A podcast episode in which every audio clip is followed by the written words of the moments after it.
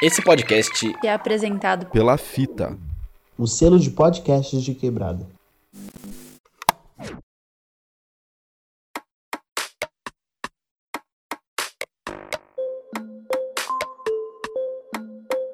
Através. através através através através o podcast.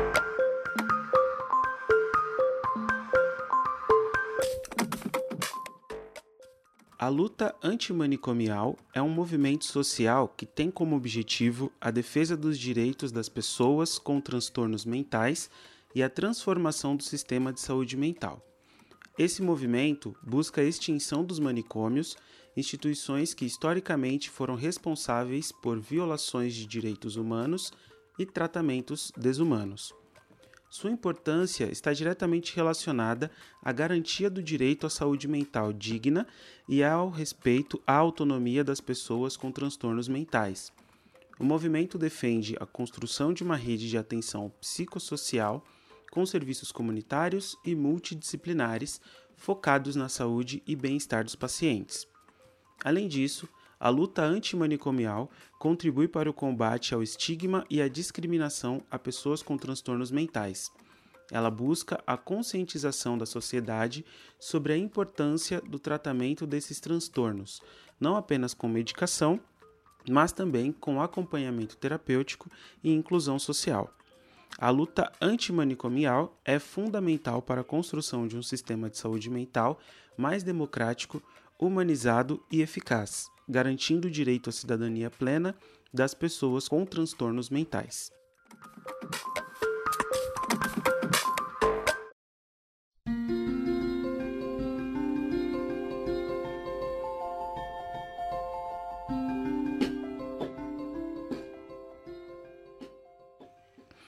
Olá pessoal, tudo bem?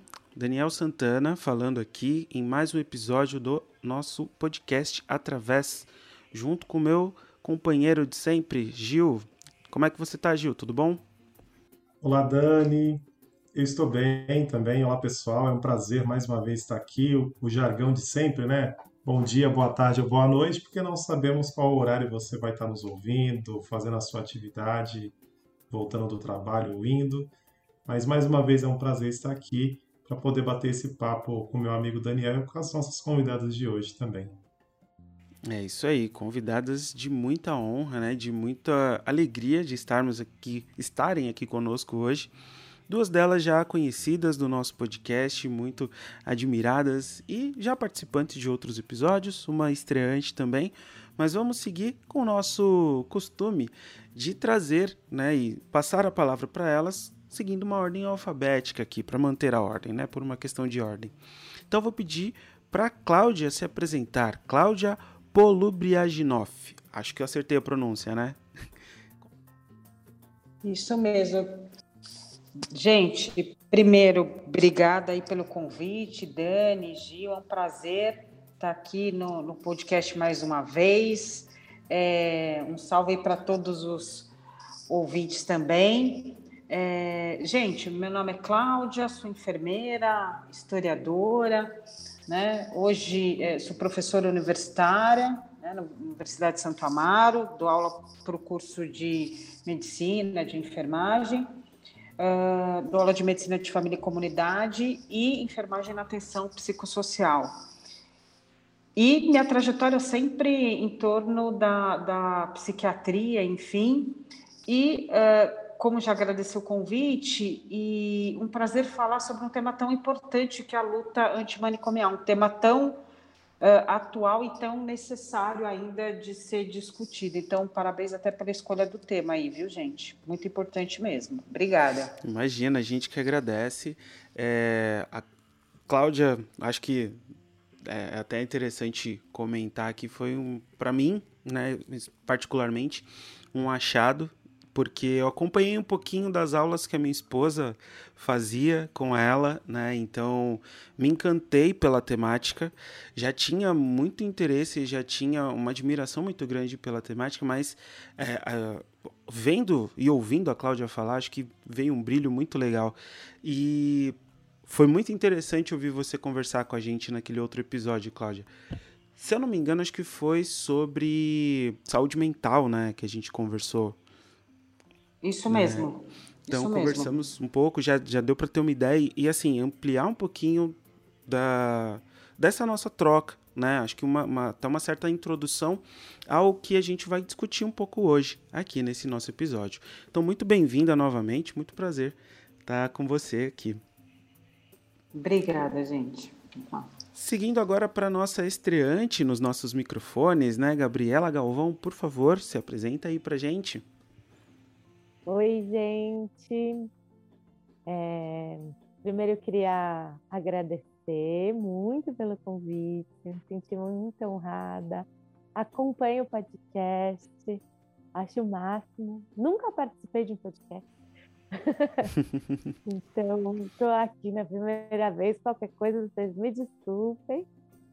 É, eu sou formada em psicologia, eu tenho uma trajetória na saúde, na saúde mental. É, eu trabalho atualmente num CAPS Infanto Juvenil da Capela do Socorro, que fica aqui no território do Grajaú. É, eu também dou supervisão num outro CAPS, na outra Zona Sul, lá do lado Jardim Ângela, é, num CAPS álcool e drogas. E tô, terminei agora, recente, a formação em musicoterapia. O Dani foi, uma, foi o meu professor, a Mariane também. É, e aí, um prazer assim, estar aqui. Muito obrigada pelo convite. Obrigada, Gil, também, né, que estou conhecendo agora. Acho que é isso, por enquanto. Maravilha. É, eu muito lembrei outra coisa importante para falar. Claro. Falar? Manda aí. É, eu, eu acho muito importante esse tema, concordo com a Cláudia, né? É, acho que a luta antimanicomial é fundamental e eu faço parte dos movimentos da luta antimanicomial desde quando eu entrei na universidade. Então, desde 2007 eu participo e participei atualmente menos atuante, né, mas muito militante da luta antimanicomial. Então, eu fiz parte do movimento do Fórum da Luta Antimanicomial da cidade de São Paulo. Eu participei dos encontros nacionais da luta antimanicomial, é, fazendo parte tanto na construção quanto na, na forma para a gente conseguir ir, né? Porque nem sempre os encontros eram na cidade de São Paulo, então a gente foi para o encontro de Vitória, daí a gente é, fazia juntos, arrecadar dinheiro para conseguir ônibus para ir para o encontro nacional, enfim. Então acho que vale contar que eu sou bastante militante da luta antimanicomial e acho fundamental que a gente possa discutir e conversar um montão desse tema. Maravilha. Sim, é bem bacana também já conhecer um pouco dessa trajetória, né? É, e o quanto você também traz de vivência, de conhecimento, de prática aí nessa, nessa temática, né? Na própria luta antimanicomial, nessa, nas lutas da saúde mental como um todo, que a gente sabe que é, é uma área de trabalho que tem inúmeros desafios aí, né? E então, muito obrigado, Gabi, pelo aceite de estar aqui conosco nesse nosso episódio. E para a gente concluir as nossas apresentações, né, temos aqui mais uma prata na casa, né, a Mariane Ozelame, que já está aí com a gente desde o comecinho, estava até revisando aqui agora, participou com a gente do nosso segundo episódio sobre... É... Peraí que eu vou pegar o nome aqui, que fugiu. é, práticas integrativas e complementares. Muito obrigado, Mariane. Olhei o negócio aqui agora e fugiu o nome. Olha só que maravilha. Acontece. Mas, por favor, para quem não te conhece, Mariane, conte aí quem é você. É, eu sou Mariane, eu sou musicoterapeuta, sou docente, né? Agora de não só do, da CESPEG, de, de outras é, universidades também. Atualmente sou servidora da Universidade Federal do, do Rio de Janeiro como técnica, né? então trabalho dentro de uma enfermaria, né? de, de uma enfermaria de, de, de uma enfermaria no Instituto Psiquiátrico né, da Universidade do Brasil, antiga Universidade do Brasil, e também no CAPSI, que também é da universidade. É, tenho aí uma trajetória dentro da saúde mental, né, de uma forma geral, já há mais de, de 10 anos, mas no cuidado desde que me formei, né, quase 20. Né? Então, hoje, é, para mim, é, reforma e cuidado ela tem se descuido um pouco, sabe? Tem se imbricado muito. Eu não tenho mais dividido tanto as coisas quanto eu dividia quando eu comecei a trabalhar dentro da atenção psicossocial, né? Até porque eu eu fui eu vim de outros setores e fui para outros setores, né, também, então não só no SUS, não só na atenção psicossocial, mas no SUAS, no, no sistema socioeducativo, e aí como é que a gente faz cuidado com alguns preceitos de em que a gente sustenta uma possibilidade de existência, né? Que eu acho que é isso que a reforma preconiza, né? Para muito além de ela dizer, olha, é, a gente quer uma melhor saúde mental para o usuário, eu acho que essa a reforma ela preconiza assim, a gente está lutando pelo direito de existência desse sujeito. que, que, que é uma boa saúde mental, não é mesmo? Acho que isso é super discutível, mas o direito de existência não. É, por muito tempo, eu já fui militante já de, de pegar e é, é, megalofone, né, de fazer piquete, bater panela, ir lá na frente, até que chegou um momento que eu também cansei, porque isso também cansa, né? E eu resolvi militar de uma outra forma, que foi fazendo pesquisa. Então, eu fui fazer pesquisa para entender como, como que a gente opera o cuidado, a partir de, de algumas práticas, né? Então, eu não posso dizer ainda que eu sou doutora em saúde coletiva, mas eu posso dizer, e nem doutoranda mais. Eu posso dizer que agora eu estou quase doutora, porque eu estou assim, naqueles 45 de segundo tempo entregando a tese final, então eu já posso me dizer que eu sou quase doutora. né? em saúde coletiva, mas foi o campo da atenção psicossocial que me levou para o doutorado e foi também os tensionamentos que eu vivi no campo por conta da militância, né, dessas dessas coisas que a gente quer imprimir, quer tentar e não consegue, quando a gente vê o usuário está sendo deixado de lado, porque tem outros interesses que estão acima, que eu abri mão de alguma coisa para apostar em outra. Então, é um pouco por aí a minha história, né, a minha apresentação. E vamos continuar conversando, porque hoje eu acho que eu tenho mais críticas a fazer a reforma do que muita coisa. É, e, o, e, o, espaço aqui é esse mesmo, é para gente refletir junto, para gente criticar, para gente, é, enfim, elogiar o que tiver que elogiar. Críticas né? reflexivas, né? Sim. né? Críticas reflexivas, no sentido de a gente se colocar a pensar mesmo o que, que é isso que a gente está produzindo. Exatamente.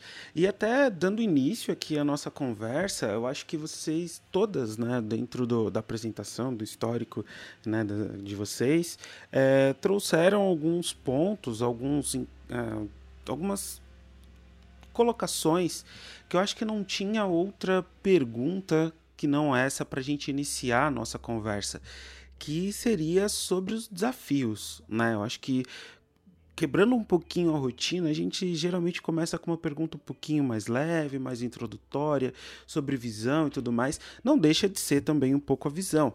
Mas eu queria ouvir um pouquinho de vocês quais os, os principais desafios que vocês enxergam que são enfrentados por todos os envolvidos né, na questão da luta antimanicomial e nessa questão também da, do cuidado à saúde mental, né? Os usuários da, dos equipamentos públicos, a, até mesmo a existência ou intervenções em equipamentos privados, aos profissionais que atuam nessa frente, aos familiares desses usuários, né? Quais os desafios que vocês enxergam nessa temática atualmente? Poxa, É uma pergunta ótima, importante e espinhosa, eu diria, né? Porque eu acho que a gente tem um montão de desafios. Estou é... começando, né? Mas assim, eu vou vendo. Primeiro que eu acho que a gente começa uma história muito importante, muito fundamental, é, com todas as pessoas. Então, né, com, sem o lugar do profissional, é junto com o usuário, junto com o familiar, né? E eu vou sentindo que ao longo desse processo, isso um tantão vai se perdendo. Então, quando a gente imagina, por exemplo, na luta antimanicomial, né, a primeira, o primeiro, uh, os equipamentos como substitutivos que a gente chama, né, que foram criados e pensados em conjunto com os usuários e com os familiares, Hoje eu fico com a sensação de que, embora sejam equipamentos substitutivos, muitos têm práticas manicomiais. Né? Eu acho que é, esse é o primeiro desafio. Então, como é que você muda uma lógica, né? Eu acho que a Mariane fala no comecinho assim é, desses desafios e de como é que é essa história com os usuários, né? E como é que a gente pode ir pensando. Eu, eu, eu acho que é curioso, né? Porque uma das coisas que se falava no começo da luta era que a gente precisava, inclusive, ser bom de comunicação, do direito de existir, né? Então, falar de loucura, a gente falava como do orgulho de ser louco, né? Não de um lugar normativo, é, de poder caber. O que a gente propunha era provocar a sociedade para caber do meu jeito louco de ser. E eu acho que com o, o processo que a gente vem construindo, é, enquanto sociedade, vai cooptando a ideia da luta antimanicomial para um lugar normativo. E aí, é, a, embora a gente vá tentando, então a gente foi tentando comunicar e falar de saúde mental e falar o quanto é importante falar de saúde mental, isso vai sendo pego no discurso e vai sendo colocado num lugar que eu acho um tanto esquisito assim e perigoso, que vai adoecendo todo mundo, patologizando todo mundo, é, ao invés da gente poder existir nessa forma de ser. Isso é um primeiro, eu acho que mais marcante desafio, e acho que tem um segundo, que é como é que isso retorna em relação à política de drogas, que é um assuntão para a gente, né? Porque a resposta que a sociedade tem dado para a política de drogas é novamente encarcerar essas pessoas, como se isso fosse resposta. E aí eu pergunto, cadê essa história da luta antimanicomial? me dá uma sensação de que a gente foi um pouco parando no tempo e não vai conseguindo produzir respostas importantes em relação ao cuidado, e daí a sociedade também vai querendo, né? É, então, excluindo essa população. E por último, acho que tem um terceiro desafio importante que começa na raiz da nossa sociedade, inclusive da nossa sociedade brasileira, é não discutir a luta antimanicomial de um lugar racializado. A gente não fala da luta antimanicomial quando começa, a gente vai falar dos vai buscar os autores é, brancos, europeus. A gente não constrói políticas que sejam embasadas com as questões raciais. E isso é estruturante na nossa história. E acho que esse é um grande desafio. Tem uma pessoa que eu gosto muito, tem falado disso, que é o Emiliano, e ele tem chamado, tem querido mudar o nome, né? para luta antidecolonial, anti-manicom, não sei falar direito essa palavra, mas Mani decolonial. A Késia falou sobre isso na aula ontem. Anti-mani decolonial. É fundamental, né? Como é que a gente constrói num país que tem a sua estrutura racista e que produz um tantão de adoecimento psíquico sem cuidar, sem olhar para isso, sem pensar ícones negros, né? Pessoas pretas, protagonistas do cuidado. Como é que a gente faz isso? Então, tem um montão de desafios para a gente pensar, né? Gente, vou, vou pedir a palavra, depois eu vou. Eu mando até uma foto da camiseta que eu tô, né, que fala um pouco da luta antimanicomial. Eu, eu sei que é um podcast, mas depois eu mando uma fotinho. É... Lembro sempre, quando eu falo de luta antimanicomial, eu sempre falo da professora Doris, Doris Daia de Umerês, da Unifesp, que ela falava uma coisa muito importante que a Gabi falou agora e que às vezes a gente não se atenta, que ela falava assim, que era importante a gente desconstruir o manicômio dentro da gente, né?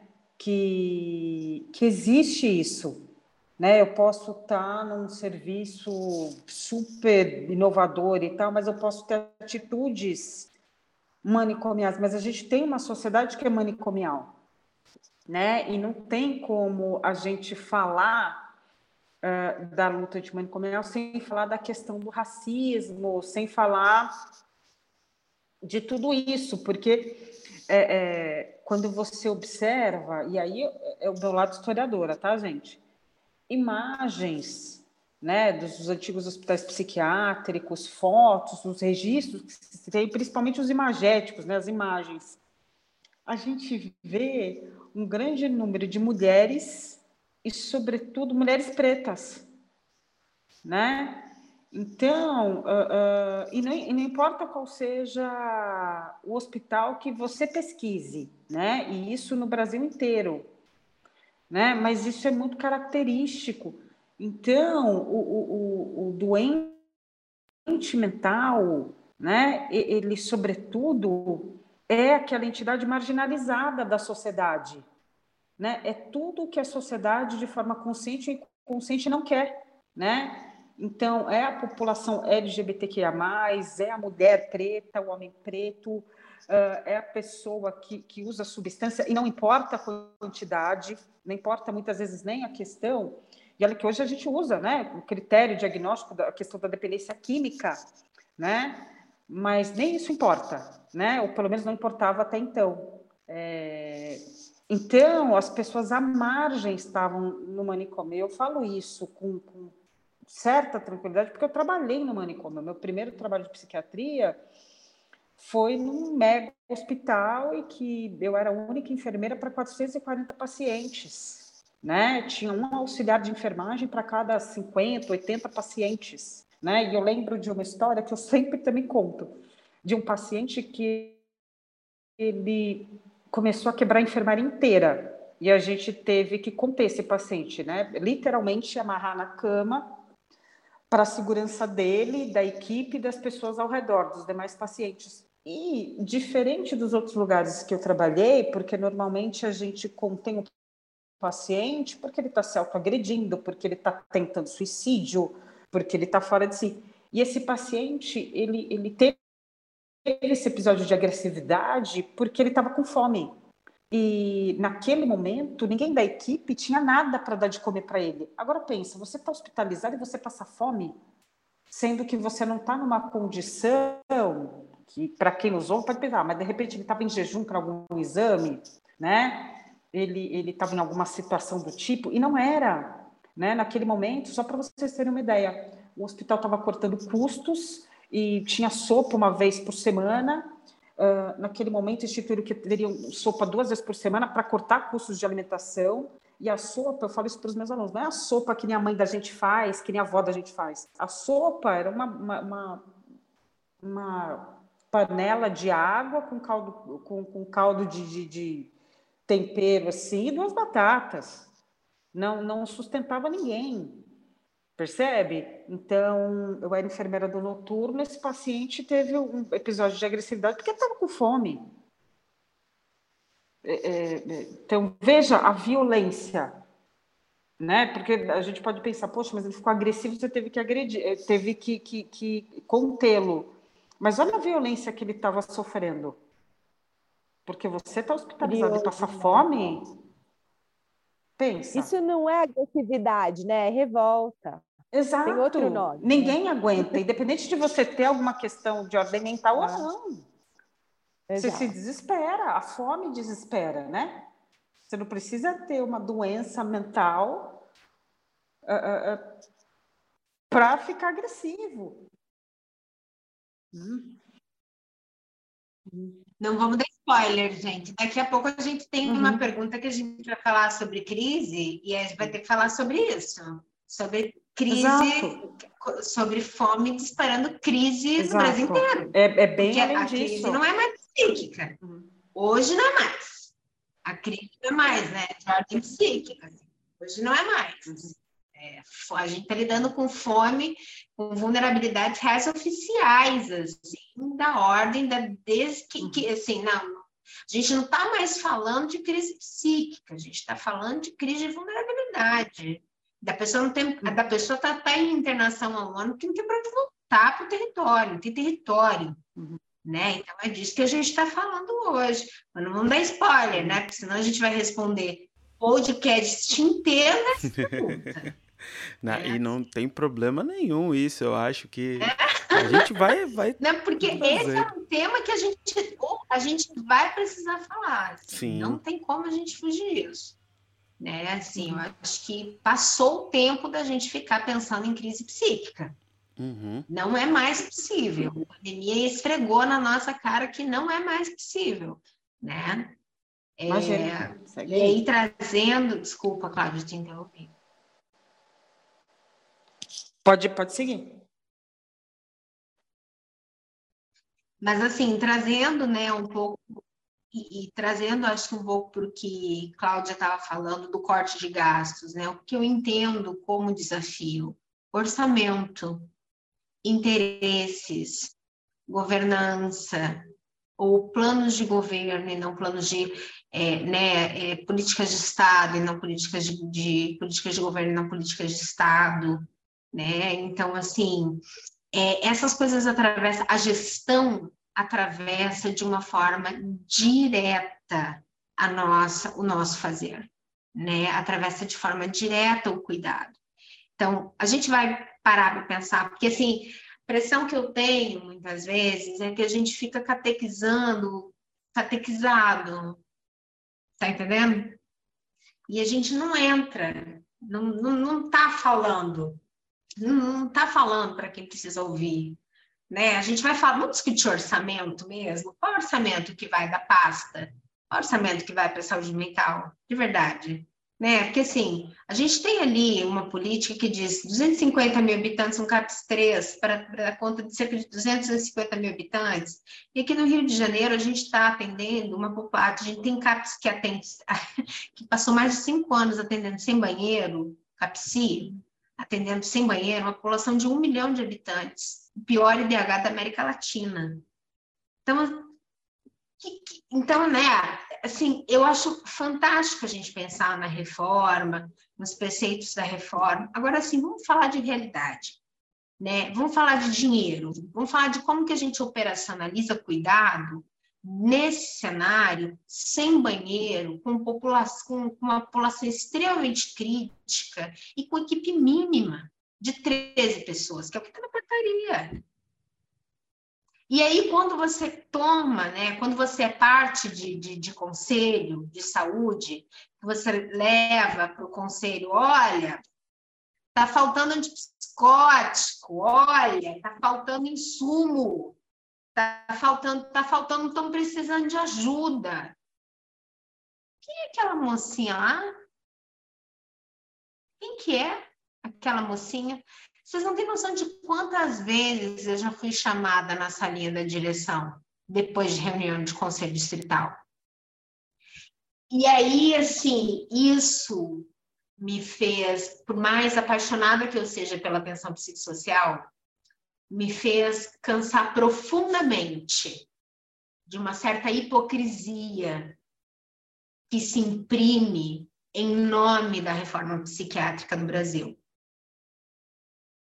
Porque para mim é um pouco hipócrita isso, sabe? A gente tem um monte de gente falando, acontecendo, é, dizendo que é, é tão maravilhoso, mas a gente ainda tem salinha de ECT, né? A salinha do, da eletroconvulsoterapia. Então, eu não sei. É, não sei. Talvez eu esteja num momento muito ácido. Não sei se foi a melhor pessoa ser convidada. Nada, tipo, muito pouco otimista da reforma psiquiátrica. Porque eu acho que a reforma ela foi muito importante, ela é muito importante, ela tem o seu valor histórico. Só que, assim, ou a gente avança, ou a gente vai continuar brincando que fez reforma. Porque assim, e aí brincando, ouso dizer brincando, ai Mariane, mas não é teu nome que está lá na, não é o teu nome que está lá na lei.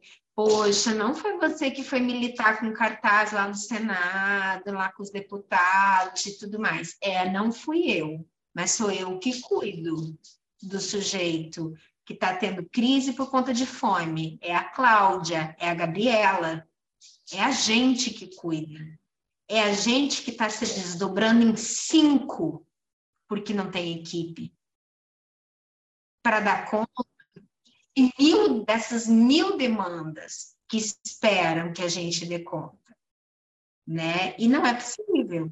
E aí a gente não tem para onde correr. Porque daí assim, e não, isso sem falar no Brasil, né? Porque a América Latina, ó, mandou beijos. o que é reforma psiquiátrica? Total. né? Eu acho que a gente, nesse sentido, ainda aqui com muitos desafios, né? Estamos caminhando de jeitos mais interessantes. Mas é isso, né? Porque eu acho que você fala coisas tão importantes para a gente discutir, né? Para a gente poder pensar. Assim, eu não acho que é pessimista, eu acho que é realista. Mas acho, e acho que a luta antimanicomial é isso, é político, né? E é um cuidado político. Porque quando a gente vai pensando no cuidado, não é que eu estou pensando no cuidado do outro e não considerando que o outro está com fome, está em crise porque está com fome. E pensar com, junto com esse sujeito, com essa pessoa, que, cara, vamos lutar com isso, né?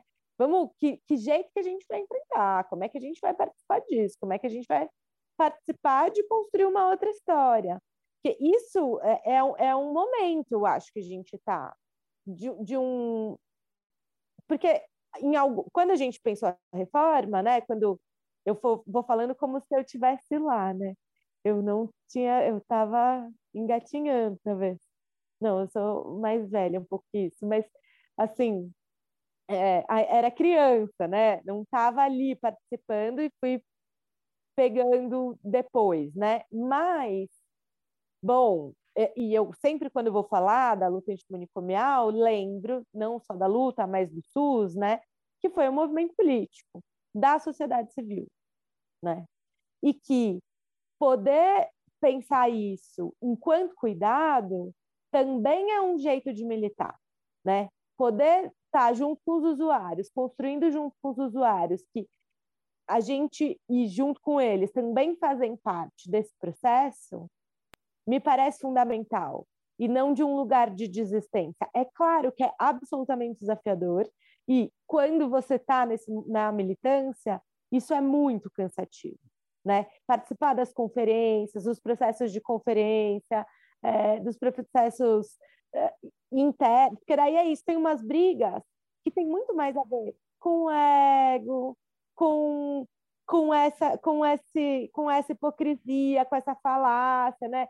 Se você olhar, por exemplo, para onde que vai o dinheiro? Quem é que vai, quem é que vai ficar com o dinheiro da licitação? Quando a gente vai discutir orçamento, tem uma pessoa, a gente, eu participo eu tenho participado né, das conferências, acho um espaço muito fundamental e vou produzindo, assim, construindo junto com os usuários, com os adolescentes, com as crianças, com as mães, é, que essas pessoas participem também, né?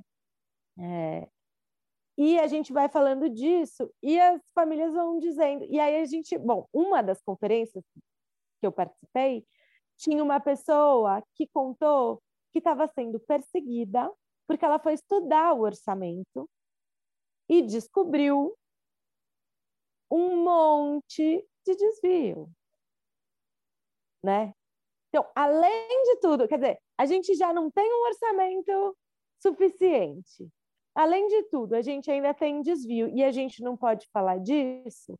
Agora, eu, eu diferente da Mariane, não estou nesse momento que acho que está tudo perdido. eu acho que a gente vai tendo que vai ter que lutar e vai ter que lutar muito, vai ter que continuar lutando, né? Junto com essas pessoas. O que não dá para fazer é, é, localizar a crise e não chamar de revolta e chamar de crise, saca? Porque, bom, esse movimento, isso, quando a Cláudia conta, não é crise. Não é que ele ficou agressivo. Não, ele ficou revoltado, com de uma forma legítima, né? E daí não localizar isso no lugar da loucura, acho que é uma baita diferença. Acho que faz muita diferença. Inclusive para poder canalizar essa força para lugares que possam transformar. Para, bom, então tá bom, onde é que a gente vai transformar isso daqui? Né? Que jeito que a gente vai fazer? Por exemplo, eu acho que um dos dispositivos mais fundamentais dos CAPs é garantir a assembleia, né? A assembleia é fundamental, porque a gente vai pensar como é que cuida, se esse jeito que eu estou cuidando tá legal, se isso está fazendo sentido, se, né, que jeito é que a gente participa, como é que a gente movimenta. Né? Gente, isso era impensável um antes. É, é, é, é, e não falo nem antes da reforma forma, né? Porque do ponto de vista histórico, entre o que a gente aprende, ah, a reforma psiquiátrica, isso ser efetivo, uh, e eu falo isso porque essa história que eu conto sempre é lá dos idos do, de 2001, que em tese a reforma psiquiátrica já tinha andado muito, mas de fato a gente ainda tinha manicômio, tanto que eu trabalhei em um, eu me formei em 2000, isso denuncia um pouco a idade da gente, né? Mas enfim, é, então é, nesse sentido, eu sou muito otimista uh, pela, tra pela trajetória do que eu vi, de quando eu me formei e do que eu vejo agora. A gente tem muito que caminhar, tem, sobretudo de ordem prática, né? Uh, entretanto, acho que tem alguns pesos e algumas medidas. Em que sentido? do ponto de vista do Brasil, a gente tem muito que evoluir, a gente tem horrores que, que evoluir. Se a gente for pensar sobre o parâmetro de que somos o país mais rico da América Latina, o em tese, né, o próximo disso, e, e tem pessoas em situação deplorável e orçamento pífio para a saúde mental, é claro que a gente tem que evoluir. Se a gente for pensar sobre o parâmetro dos demais países da América Latina e boa parte do mundo, a gente evoluiu muito, mas é uma vergonha não ter evoluído mais, né? E sobretudo no que diz respeito ao acesso à saúde pública, sobretudo de qualidade. E todas essas arestas que a gente ainda tem, né? Porque cansa isso, sabe? Sempre falta equipe, sempre falta o a medicação que a tema de falta, a tem profissional, mas depois falta. Tem insumo, mas daí não tem mais né? Então, essa, essa insegurança do ponto de vista é, é, de trabalho mesmo, e com o mais básico, a mão da massa, assim, às vezes você vai em CAPS que não tem material de escritório. Quantas vezes o profissional tem que tirar do bolso? E não é nada extraordinário, né? É um material do dia a dia, né? É uma medicação que o paciente toma há 200 anos, assim. E como que a gente ainda se depara com isso? Né? Se é um orçamento que eu acho que se tem uma coisa que é previsível da saúde mental, né? Porque é uma doença que é crônica, as medicações elas não se alteram de forma tão radical como se você for pensar na cardiologia, né, na, na, na clínica médica, enfim. Então, é um orçamento altamente previsível, né? E como que a gente ainda tropeça nessas questões? Então, do ponto de vista político, orçamentário, a gente ainda tem muito que caminhar, né? Mas eu acho que é, é, para quem, é, é, sei lá, e eu estou pensando muito assim, é, quem veio ou, ou, quem trabalhou já, né, no, no, nos manicômios aí da vida e vê isso agora, eu acho que a gente evoluiu substancialmente, mas a gente não evoluiu tudo o que a gente poderia, com certeza. Estamos muito aquém disso né?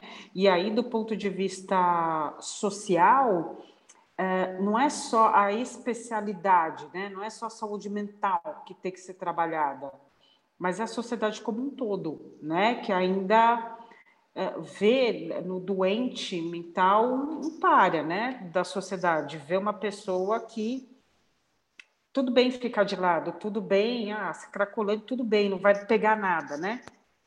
Se, se, se pega a Cracolândia, joga para lá, joga para cá, enfim. Então a gente também tem, queira ou não, uma sociedade que trabalha ainda sob o olhar da exclusão, né?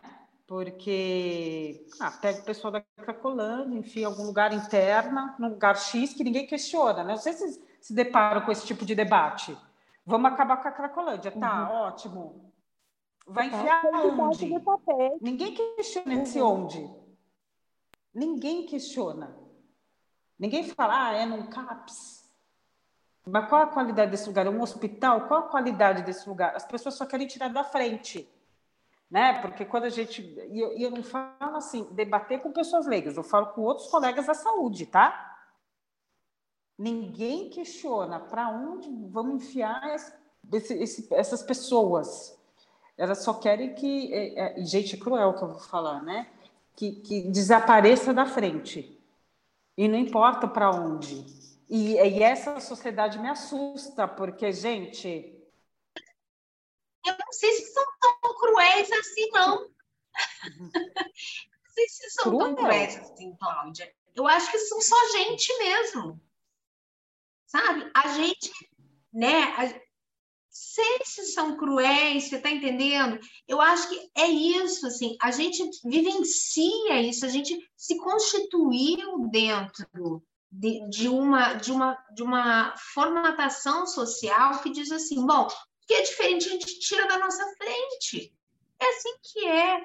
E não sei se isso é só crueldade, né? Eu não sei se a gente chegou nesse nível ainda de poder distinguir e dizer que é crueldade é simplesmente uma grande repetição daquilo que a gente foi aprendendo a ser, a viver e a fazer, né? Então, assim, não tô, não, não, não veja, não tô passando pano, não. É porque, assim, é que eu, eu, eu, tenho uma questão de um certo maniqueísmo, que a gente entrou num maniqueísmo nos últimos anos, de que ah, é, se você votou em fulano, você é isso, se você votou em cicrano, você é aquilo, como se as pessoas se reduzissem a isso ou aquilo. E eu acho que a gente precisa fazer uma reflexão de que as pessoas são mais complexas, de que são, somos mais amplos, né? E que eu não sei se é cruel, quer dizer, é cruel, mas eu não sei se as pessoas sabem que elas estão sendo tão cruéis se, se isso passa por crueldade, elas só essas, não querem incomodar com isso. E outra coisa, assim, só para só fazer uma, uma ressalva no que a Gabi falou, eu não desisti ainda, Gabi, sabe? Porque se eu tivesse desistido de fato, eu não estava aqui queimando a minha mufa e, assim, pronta para pôr um botox de novo por conta da situação, entendeu? E, assim, eu estou aqui pensando como fazer isso, assim, me, me desgastando com isso. E se eu, se eu ainda estou me desgastando com isso, porque isso ainda me incomoda, porque isso ainda me mobiliza. Então, eu não desisti ainda. Só que eu acho que talvez eu esteja num momento em que eu não esteja romantizando mais a reforma. E eu já romantizei a reforma. Eu já tive esse momento né, de romantizar. E, e, não vou mentir, tem alguns momentos que às vezes quando as coisas acontecem que eu fico, coisa mais incrível. Mas eu só não estou mais nesse momento hoje, né? Assim, eu acho que eu estou com os pés muito cravados no chão e não estou mais. É... Quem sabe um dia, espero que volte um dia. Mas é só para deixar isso claro, tá? Eu não desisti ainda, não. Eu tenho rugas de preocupação. Como dizia, como diz as crianças que eu atendo, é. ainda tenho rugas de preocupação. Então. Eu estou ouvindo vocês falarem assim, vocês tocarem, tocaram em, em, em questões muito profundas, né?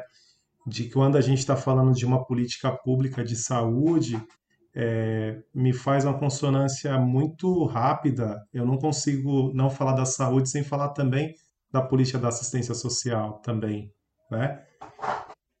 E aí também nós temos outras questões. A nossa prima pobre, e aí nós, né? Sim, e aí nós temos essas questões, inclusive, que vai tocar também, não dá para não passar na questão da desigualdade social também, muito, muito, muito, muito, né?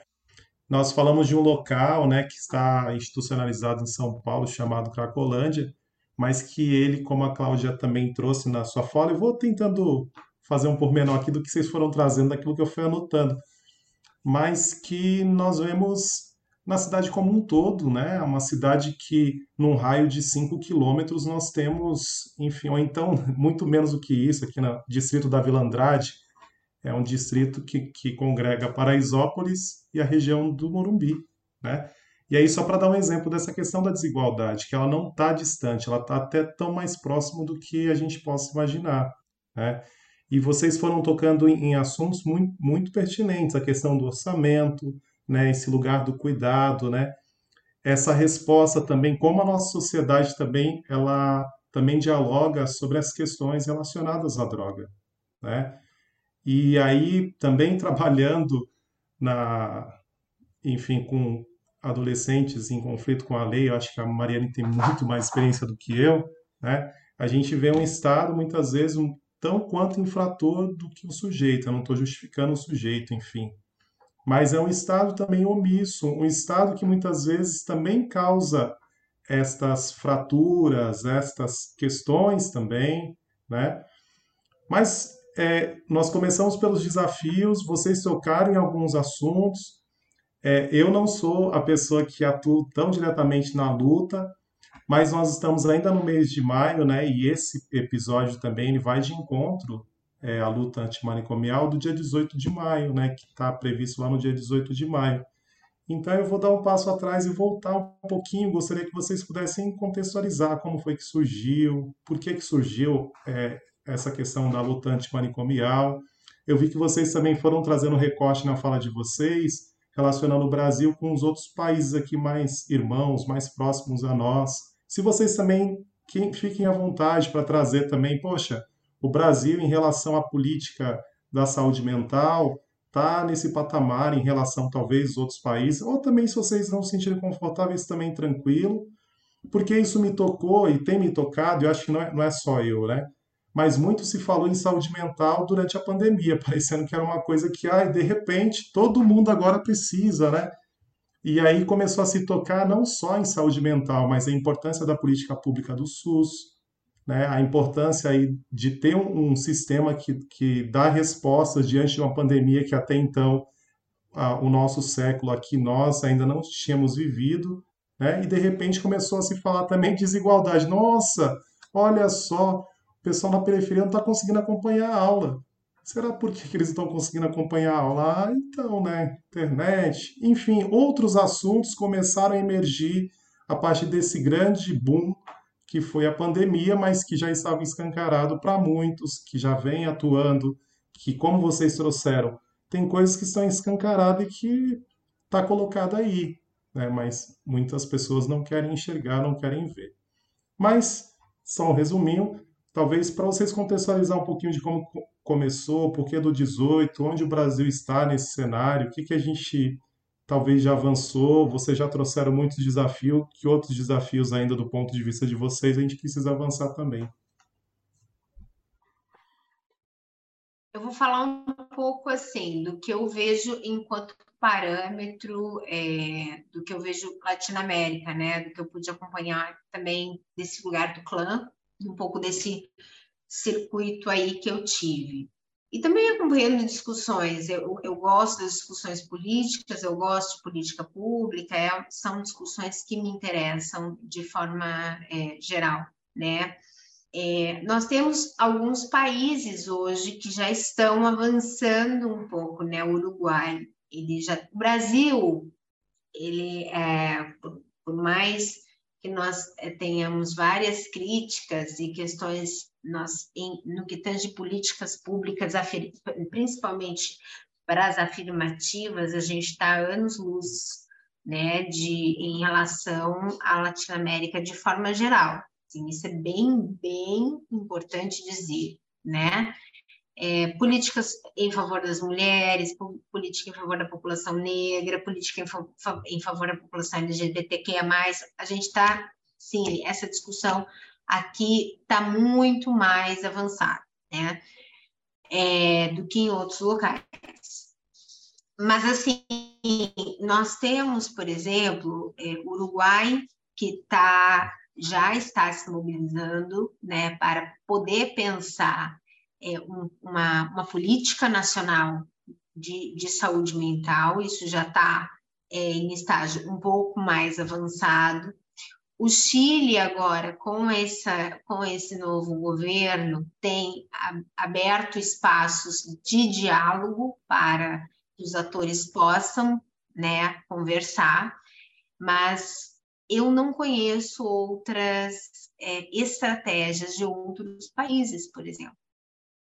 Mesmo Cuba, mesmo Cuba, que tem uma saúde dentro do campo do cuidado, da promoção da saúde super de ponta, assim, é, é, é principal, né, a nossa referência de cuidado nosso, o nosso sistema de saúde, ele é, né, pautado no cubano e no inglês, né, fez um, fez um bem bolado ali dos dois, é, ele, mesmo ele, no que tange às políticas de cuidado em saúde mental, assim, a coisa ainda passa muito por uma moralização grave, uma criminalização grave, né? Então, assim, a gente não tem tanto, ainda não temos tanto espaço de discussão. Eu posso estar falando grandes bobagens, e pode ser que já existam outras pessoas que, estão que podem trazer outras informações, e assim, se, se assim for, é, me, coloco, me coloco humildemente aqui no equívoco e para ouvir outras outras é, outras realidades, assim, né? Mas até então eu desconheço, né? Não tem. E conversando com colegas da Argentina, conversando com colegas do Peru, conversando com colegas da Venezuela. Isso nem passa. Porto Rico, Costa Rica, Panamá, isso não passa ainda nem sequer como questão. Né? Eu me lembro que eu fui para o Panamá e perguntei como é aqui?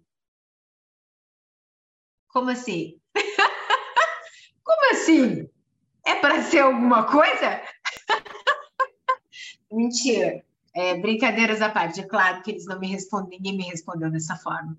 Mas assim, foi um espanto quando eu perguntei como é aqui, qual é a política aqui para isso? Hum, não temos. É um vácuo, né? É, é chega a ser uma coisa que a gente não, não para e pensa, gente, como pode? Não não está em pauta, ainda que não tenha nada concretizado, mas não está em discussão. E o fato uh, é que em muitos países uh, isso não está em discussão, né? Então, é, é, é, eu acho que o que redobra a seriedade e, e o empenho é, é, na manutenção mesmo desses direitos e desses avanços que uh, é uma conquista de todo mundo, né? Isso não tem da sociedade como um todo, mas sobretudo e com certeza da, da, da militância. Então, acho que é, é eu, eu, óbvio que a gente tem que avançar, mas também evidente que é, já caminhamos um, um tanto. É, vocês perguntaram da questão do dia 18, né, o dia da luta, né? Isso é um, um percurso histórico, né? E remonta, inclusive, o dia 18 de maio especificamente, e coincidência ou não, tem um amigo meu que trabalha, ele é arquiteto, trabalha com artes gráficas, e ele fez o, o a arte gráfica. Uh... Qual que é o nome, gente? Por uma, por um por uma sociedade sem manicômios. Por uma sociedade sem manicômios, né? Então, o evento teve toda uma arte. Por um acaso, um dia, conversando com ele, com o Renato, uh, ele me mostrou: olha, eu fiz uma coisa da sua área. Então, isso faz muito tempo. E estava lá por uma sociedade sem manicômios, né? Então, o, o, o 18 de maio, né, que fala, né, o dia do movimento da luta antimanicomial, ele, ele vem daí, né? Ele tem todo um histórico aqui no Brasil. A luta antimanicomial, ela começa, sobretudo, na Itália, na cidade de Trieste, para localizar os ouvintes, né? É próximo à cidade de Roma, fica na, na, região metropolitana da cidade de Roma, a cidade de Trieste, e começa lá, né? Na figura do, do Dr. Franco Basaglia, e é uma luta que ganha o mundo, né? Uh, na Itália e na Alemanha tem uma, uma questão que é curiosa, né? As pessoas têm os profissionais, né? A saúde de lá tem o costume de tirar fotos uh, dos pacientes, isso qualquer um, né? Eh, você passa num, num, equipamento de saúde, eles têm o costume de tirar foto dos pacientes e fica em prontuário. E aí, num dado momento, o Franco Basaglia, ele se atenta com uma coisa que é curiosa. Ele, ele fala, ele é diretor clínico do Hospital Psiquiátrico na cidade de Trieste, e ele fala que para boa parte dos pacientes ele poderia dar alta. Entretanto, ele se atenta para o fato de que é, o único serviço de psiquiatria era o próprio hospital psiquiátrico, né? Enfim, é, para quem se interessar, tem uma vasta literatura sobre a luta antimanicomial, mas ela se dá na Itália e ganha o mundo. Né? E aqui no Brasil, fora as conferências de saúde que tiveram e têm fundamental importância, por isso que a Gabi falou da importância não só de profissionais da saúde, mas da sociedade, paciente, família, amigo. Você não precisa fazer uso de um serviço para lutar a favor dele isso é importante, o engajamento social. Se a gente teve os ganhos é, é, que tivemos, foi porque a sociedade se engajou. E é importante o engajamento, né? Então, a, a quem nos ouve, independente de ser da área de saúde mental e da profissão que vocês tenham, o engajamento é fundamental. Então, se, se inteirar uh, da questão da luta de monicamial é fundamental para todos nós, independente da tua especialidade. Né? E eu falo isso porque o podcast é, que fala de musicoterapia, mas essa temática é, é, é fundamental para toda a sociedade. E aí, o dia 18 de maio, aqui no Brasil, ele nasce daí, né, dessas conferências, e essa que tinha o título né, de Por uma Sociedade Sem Manicômios, ela se dá e se institui o dia 18 como um dia fundamental, 18 de maio. É porque, é, complementando, né, assim, é que tem uma, o que, que vai acontecendo, né? Então, a gente começa a receber e perceber denúncias importantes em alguns lugares, né? Tanto que tem, inclusive, um, um vídeo no YouTube famoso, um documentário, que é o Holocausto Brasileiro, que vai contando dos vários manicômios que existiam no Brasil o Holocausto é, Brasileiro, que é mais recente, é muito interessante. Eu acho que depois a gente fala dele um pouco, mas é muito interessante. É, mas, que, mas ele vai contando um tanto dessa história. E daí, em Santos especificamente, tem algumas figuras importantes, que Davi Capistrano, é, que é uma figura lá importante, não é só ele, eu estou lembrando uhum. agora dele, mas que porque em Santos tinha um manicômio importante é, e que muito a casa de saúde Anchieta que foi conhecida é, como a Casa exatamente. dos Horrores. Daí vocês pensam, né? Se o apelido do lugar é a Casa dos Horrores, é. imagina Sim. E aí tem um encontro em Bauru, que ah, muitos familiares, usuários, é, que a gente vai chamando de usuário, né? Porque a gente do lugar, a gente vai fazendo uma discussão de que o paciente é, ocupa um lugar passivo no cuidado e que o usuário é o usuário do serviço de saúde, né? Então, é, mudar esse nome também é mudar a lógica de pensar o cuidado como usuário, como protagonista do cuidado e pensando no cuidado. E aí tem o encontro de Bauru que acontece no 18 de maio de, de 1990, se não me engano, e que é um movimento importante, né? E que daí e que vai discutindo por uma sociedade sem manicômios, mas especialmente porque é isso. Por que, que a gente vai falando desde o começo de algo muito político, né? E de, das desigualdades, e, porque sempre, o tempo todo, a gente vai pensando como é que a gente garante direitos humanos. Porque não se trata de cuidado. Quando as denúncias começam a acontecer, ou, ou a gente começa a ver a, o estado das pessoas, os maus tratos, as mortes das pessoas, né? Porque muita gente morreu, pessoas eram muito maltratadas, violentadas. A discussão que está em jogo é do direito humano, do direito à vida, né? Então, também quando o Gil vai falando, da, por exemplo, quando a gente começa a falar, volta a falar da Cracolândia, né? É, e da questão das drogas, não é das drogas que a gente está falando. Muitas pessoas usam droga, muitas pessoas usam crack, e muitas pessoas usam crack no seu apartamento luxuoso. O na que, sua cobertura. Na sua cobertura. O que, que a gente está discutindo é essas pessoas que estão numa, num, que são produto de uma sociedade absolutamente desigual e que escancara como a gente falhou enquanto sociedade. Por isso incomoda tanto, né? Olha só como a gente falhou enquanto sociedade. O que, que foi acontecendo com essas pessoas? É, e que jeitos são esses de viver também? Que olhares normativos são esses de viver, né? Que tem algo que vai sendo discutido. Assim, eu, eu trabalhei num CAPS AD na Sé, nessa região, né?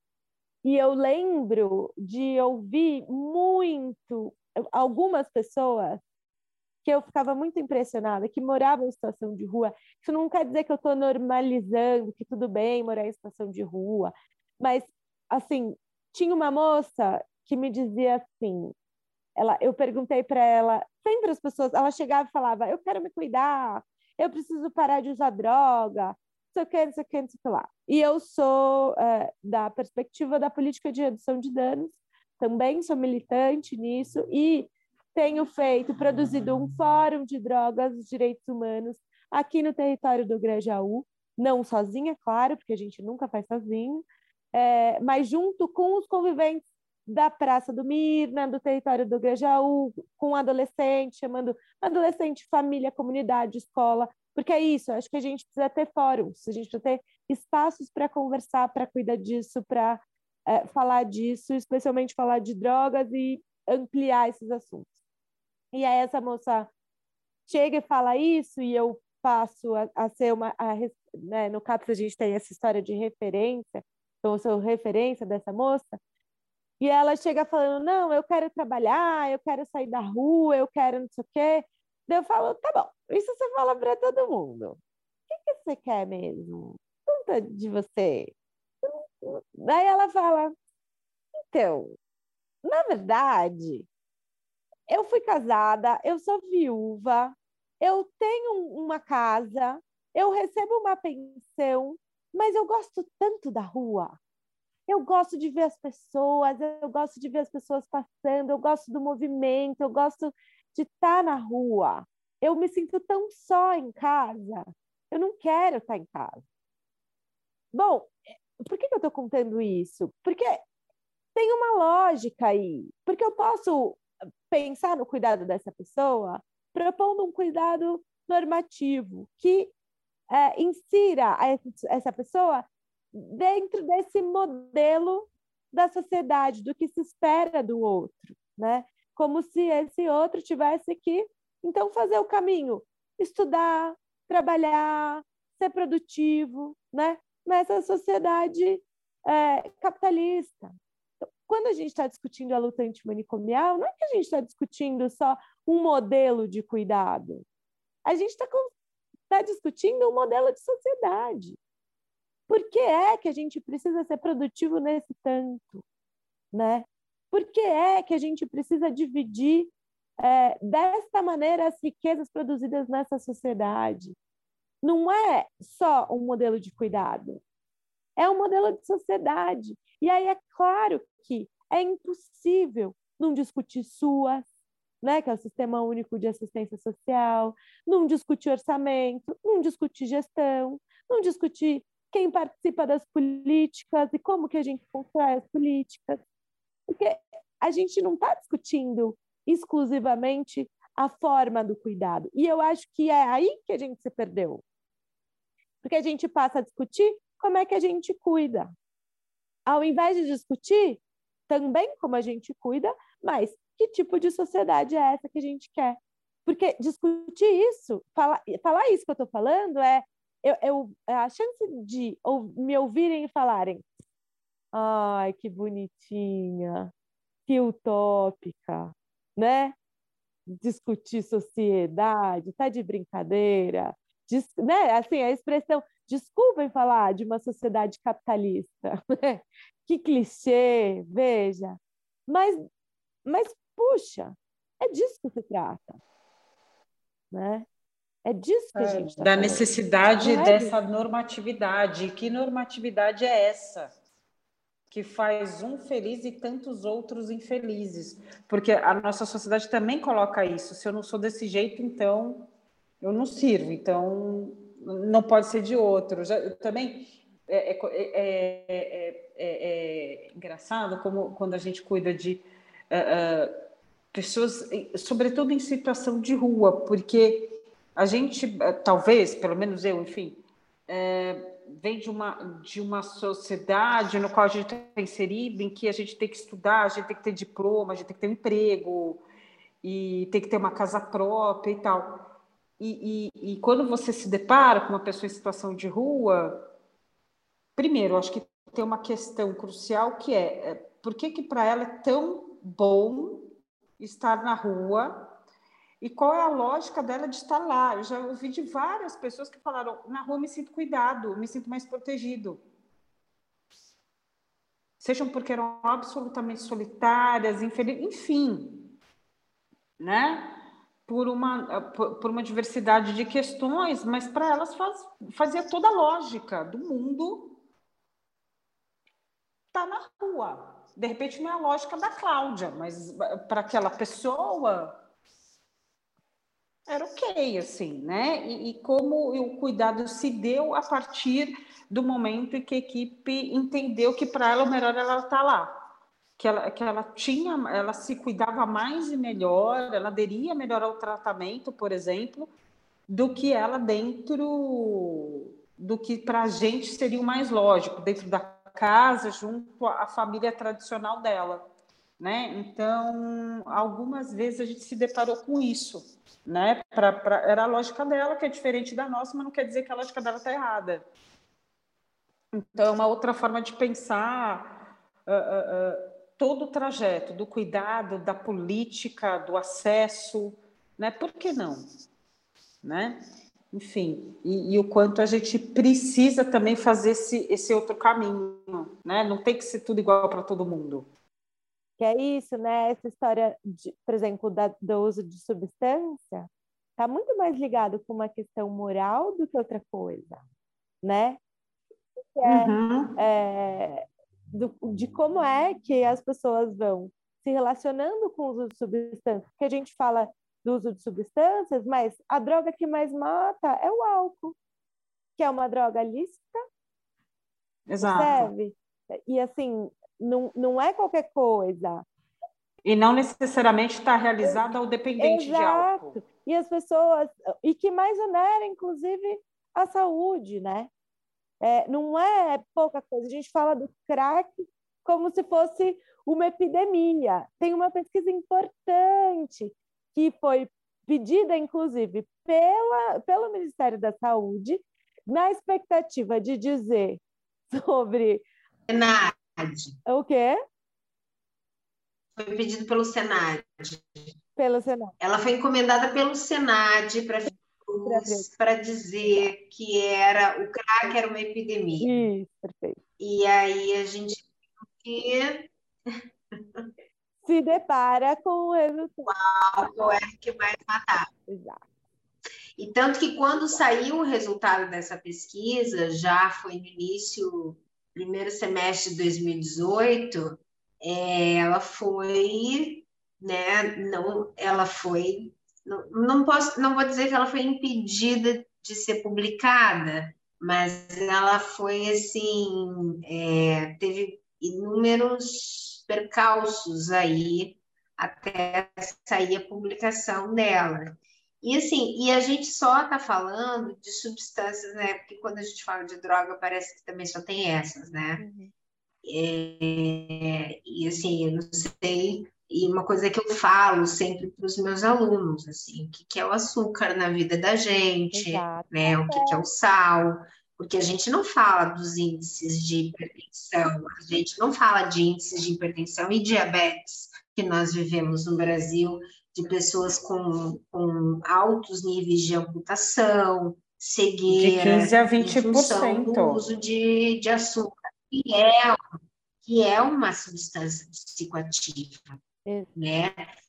Só que ela é uma substância psicoativa que se tornou cultural, né? Sim. Extremamente cultural. Se você acompanha os meninos aí, os Judás, os Judás que tem criança pequena, os meninos pequenos, não sei como é que foi a inserção do açúcar, Gil, na vida dos meninos, assim, mas quem acompanhou, quem deu uma segurada e que chegou, assim, conseguiu segurar açúcar até os três, quatro anos na vida das crianças, crianças parece que estão a pupila dilata. Alucinadas, alucinadas.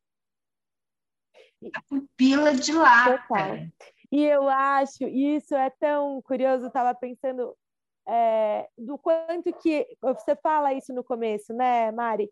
Que a gente às vezes fica com a sensação de que a gente está falando para a gente mesmo, né? Como é que a gente alcança essas outras pessoas, assim? Eu lembrei, essa semana foi o 18 de maio, né? Semana passada. E a gente do CAPS foi em peso para Paulista, junto com os usuários e tal.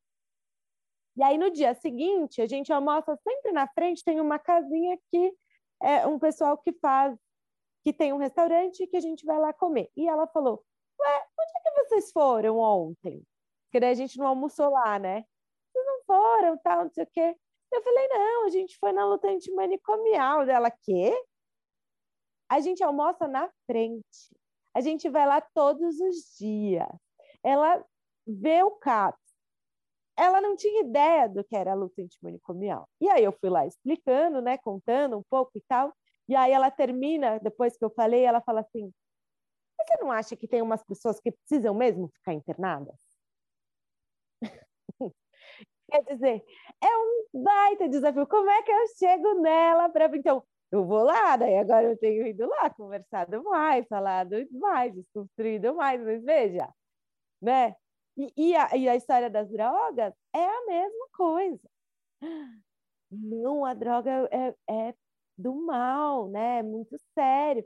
E é isso. Bom, e o açúcar? E, e, é curioso, as pessoas só enxergam o crack, né? Como droga, né? Por exemplo, o álcool faz, é, é, e quando eu falo isso para os alunos, é uma coisa, né? E, e eu sempre falo, gente, assim, é, as drogas são um problema, são um desafio, sem dúvida nenhuma. Mas a gente não pode jogar tudo na conta do crack. Porque eu falo, gente, essa coisa, o crack mata.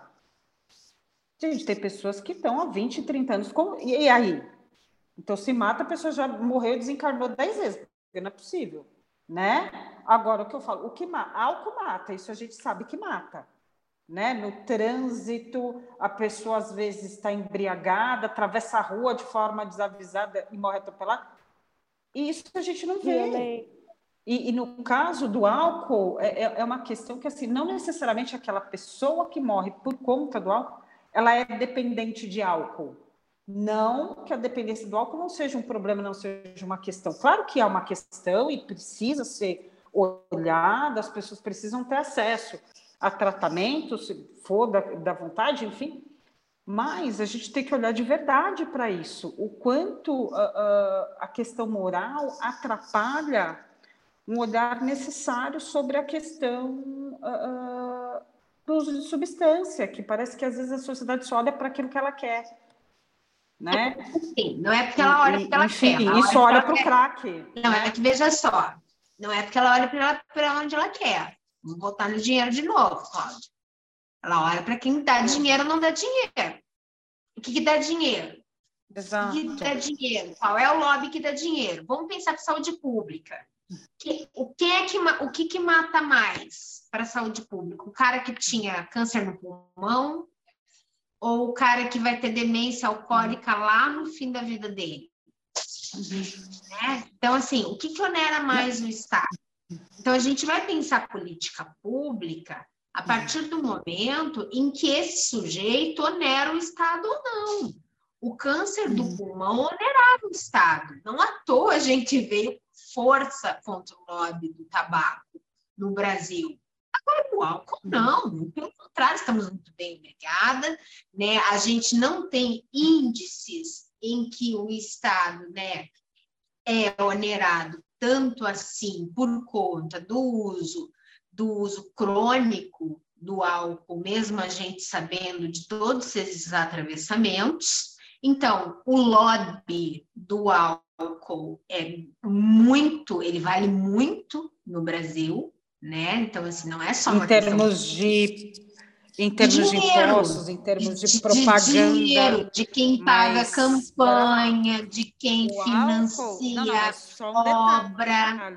E para quem nos ouve, inclusive, de todos os cadáveres que estão no IML nesse momento, isso é um dado, isso é fato.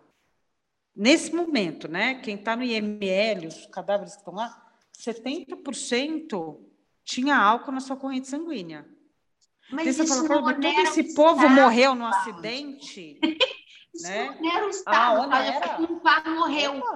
Você está entendendo? Morreu. O cara não, não ficou mas... na CPI. O cara não ficou. Espera lá, que aí, eu, aí a gente se posiciona. Ah, ficou. Mas pera lá. Quando eu falo 70% do pessoal que está no ML tem álcool, ou tinha, né, na sua corrente sanguínea, tem a questão do custo direto e indireto dessas mortes, né? Então, é, é, e ah, mas a pessoa morreu de acidente de trânsito? Não necessariamente. Às vezes o cara estava, se alcoolizou, arrumou briga, tomou um tiro, uma faca, enfim. São as mortes por causas externas, né? Mas o álcool, de forma direta ou indireta, ele onera. O fato é que ele onera. Entretanto, o não fenômeno não é suficiente, do álcool não, não entra nem só na questão um do alcoolismo. Ele não é só um fenômeno que onera ou não, mas também tem uma questão do, do impacto, inclusive do ponto de vista sociocultural, o quanto a gente tem um outro olhar para o álcool se for comparar com qualquer outra substância né? Então, é, é, o, a forma de olhar a substância do ponto de vista sociocultural também é um fenômeno que cada vez mais a, a, algumas pessoas estudam e que é importante olhar. Né? Então, por exemplo, nossa, o cara fuma maconha, ah, esse cara é maconheiro. Ah, o cara está bebendo, ninguém fala nada. Né? Então, o, o olhar que se tem sobre o álcool uh, faz que muitas vezes aquela ah, tudo bem, né? E o custo que se tem direto e indiretamente. Eu acho que a Gabi estava falando da questão do açúcar e tal, né? Isso é um dado que a gente tem, sobretudo das unidades básicas de saúde, isso em toda São Paulo, mas sobretudo aqui região sul, 15 a 20% da população adscrita das UBSs, né? Tem o diagnóstico confirmado de diabetes ou de hipertensão arterial sistêmica né? Então a gente não entra, né? No, é, no, no, no sentido de, de, da dependência química, mas o quanto é um problema de saúde pública e é uma questão de Estado mesmo. É um número enorme, 20% é um número escancarado. Claro que varia, né, gente, de região para região. mas de 15 a 20% entre diabetes e, e hipertensão arterial sistêmica. Né? Esse é um dado que é, que é posto. E, e o, o, alcoolismo, é, mas aí a dependência de álcool está na casa de 11 a 12%. Isso é, considerando que a gente tem uma, um subdiagnóstico sempre, né? Não é todo mundo que tem dependência de álcool que está uh, uh, uh, com um diagnóstico médico fechado, né? Então, o número é muito, é, é, é muito maior. É que, assim, Muitas vezes a gente, a gente tem discute. outros subprodutos né, do álcool. Uhum. A gente tem outros subprodutos do álcool, uhum. né? A gente tem, por exemplo, a gente tem a, a chupetinha, que a gente molha na cerveja e dá para criança de um ano chupar, uhum. né? A gente uhum. tem um índice enorme de síndrome alcoólica fetal, porque as mulheres continuam uhum. consumindo álcool enquanto amamentam em, em período gestacional. Isso não é uhum. culpabilização. Isso é a gente entender que é um fenômeno social. Só que, assim, é um fenômeno social e, e assim, no, o que quem que fez o Al Capone nos Estados Unidos, gente? Quem que fez Al Capone ser Al Capone nos Estados Unidos? Uhum. Sim, a lei uhum. né? Então, assim, uhum. quando eu falo que onera o Estado, quando interessa o Estado ou não interessa o Estado, a coisa entra. Não importa o índice, não importa índices, muitas vezes. E aí, assim, e aí, quando eu falo Estado, estou falando de nós, inclusive. Primeiro, porque a gente escolhe parlamentares. Só, estou, só eu discordo completamente. Sabe esse papo de ah, essa culpa eu não carrego? Mentira, carregamos todos. Todos temos responsabilidades em todo mundo que está lá. Ah, mas eu não votei. Não importa. Você, o que, que você deixou então de fazer? Porque o cara tá lá. Se você não ocupa, Entendeu? Querendo você ou não. É. Né? Tipo, como se, ah, não, eu lavo as minhas mãos. Isso é quase uma culpa cristã. Vamos então cirandar aqui, né? Vamos fazer uma esquerda cirandeira bem linda, fazer uma ciranda bem bonita, colocar flor no cabelo e vamos se desresponsabilizar pelo que a gente fez ao longo da vida. Calma. Não, a gente tem responsabilidade sim, porque a gente autoriza essas práticas. Nós, enquanto sociedade, autorizamos e legitimamos essas práticas. A gente autoriza as, as práticas de micropoder na nossa vida, no nosso cotidiano, no nosso dia a dia, e a gente também elege. A gente escolhe parlamentar. A gente faz opções por não ocupar é, é, posições de conselho, por não ir em conferência, a gente faz a opção por não fazer pesquisa, a gente faz opção por um monte de coisa de se responsabilizar para poder só viver a nossa vida, que já é bastante, não vou dizer que não, que é bem cansativa, não vou mentir, estou cansada de novo, tá aqui, ó, no Botox já tentando. Mas aqui, é uma responsabilidade, a gente precisa ser responsabilizado dessas coisas. Sim.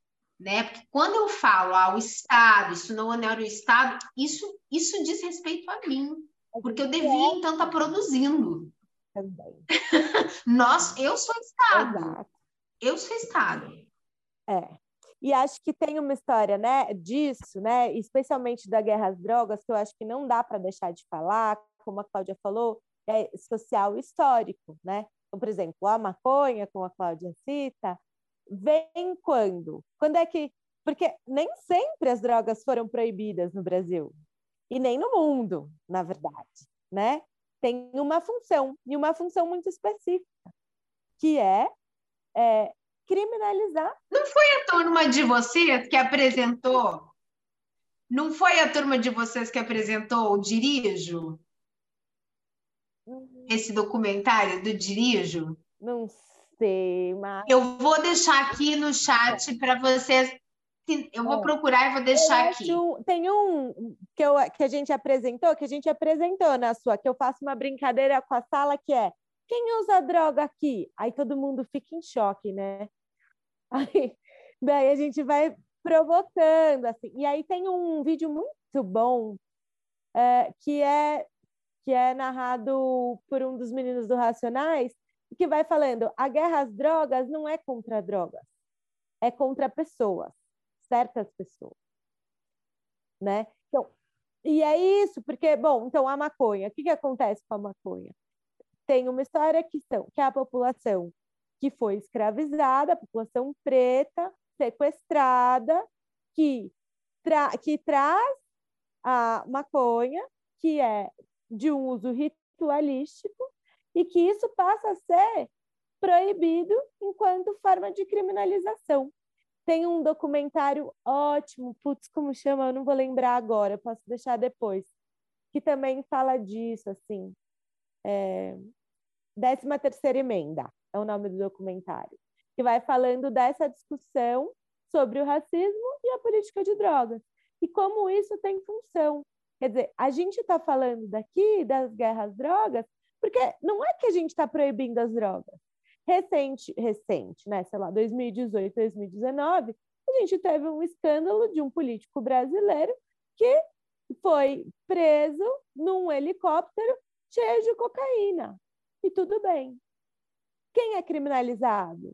A gente tem a maior população carcerária preta, do, uma das maiores do mundo, né? E, em geral, essas pessoas, o, a maior parte dos crimes por quais elas estão é, presas é de tráfico. E que curioso essas pessoas serem, a maior parte da população, pessoas pretas. Quer dizer, tem uma função, isso é político, né?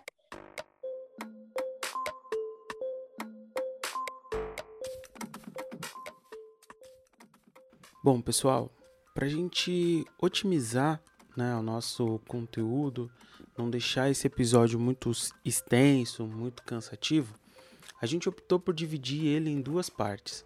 Então vamos dar uma pausa aqui no conteúdo que a gente vem discutindo. A conversa está muito boa, tem muita reflexão interessante ainda para a gente compartilhar, para a gente dividir com vocês.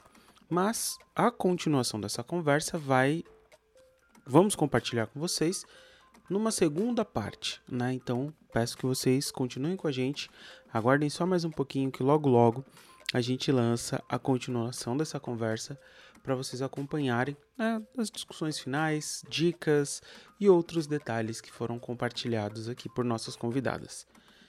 Deixo também o convite para vocês compartilharem com a gente quais opiniões, o que, que você está achando dessa conversa, desse diálogo seja por aqui, pela plataforma de áudio, caso você esteja utilizando o Spotify. Né, a gente consegue receber comentários agora, vocês podem comentar diretamente com a gente ali. Ou, caso não seja pelo Spotify, mas você também queira ou possa compartilhar sua opinião, entre em contato com a gente pelas redes sociais, através ou podcast, ou por nosso e-mail, né, também descrito como através ou podcast@gmail.com. Lembrando que nossa campanha de financiamento coletivo está ativa lá no apoia.se barra através. Né? Qualquer quantia é muito bem-vinda para colaborar com o nosso trabalho, colaborar com o nosso projeto. Se você acha um, um trabalho legal, compartilha com outras pessoas, manda para gente seu feedback. Ainda pelo Spotify, você também pode classificar aqui, dando algumas estrelas para gente, né? Ou é, se você tem a possibilidade de apoiar, né, de contribuir de uma forma um pouco maior, tem a nossa campanha disponível lá no Apoia-se, tá bom? Muito obrigado por nos acompanhar até aqui. Não deixe de conferir a nossa segunda parte dessa conversa que também tá muito bacana. E a gente se encontra no nosso próximo episódio. Através o podcast.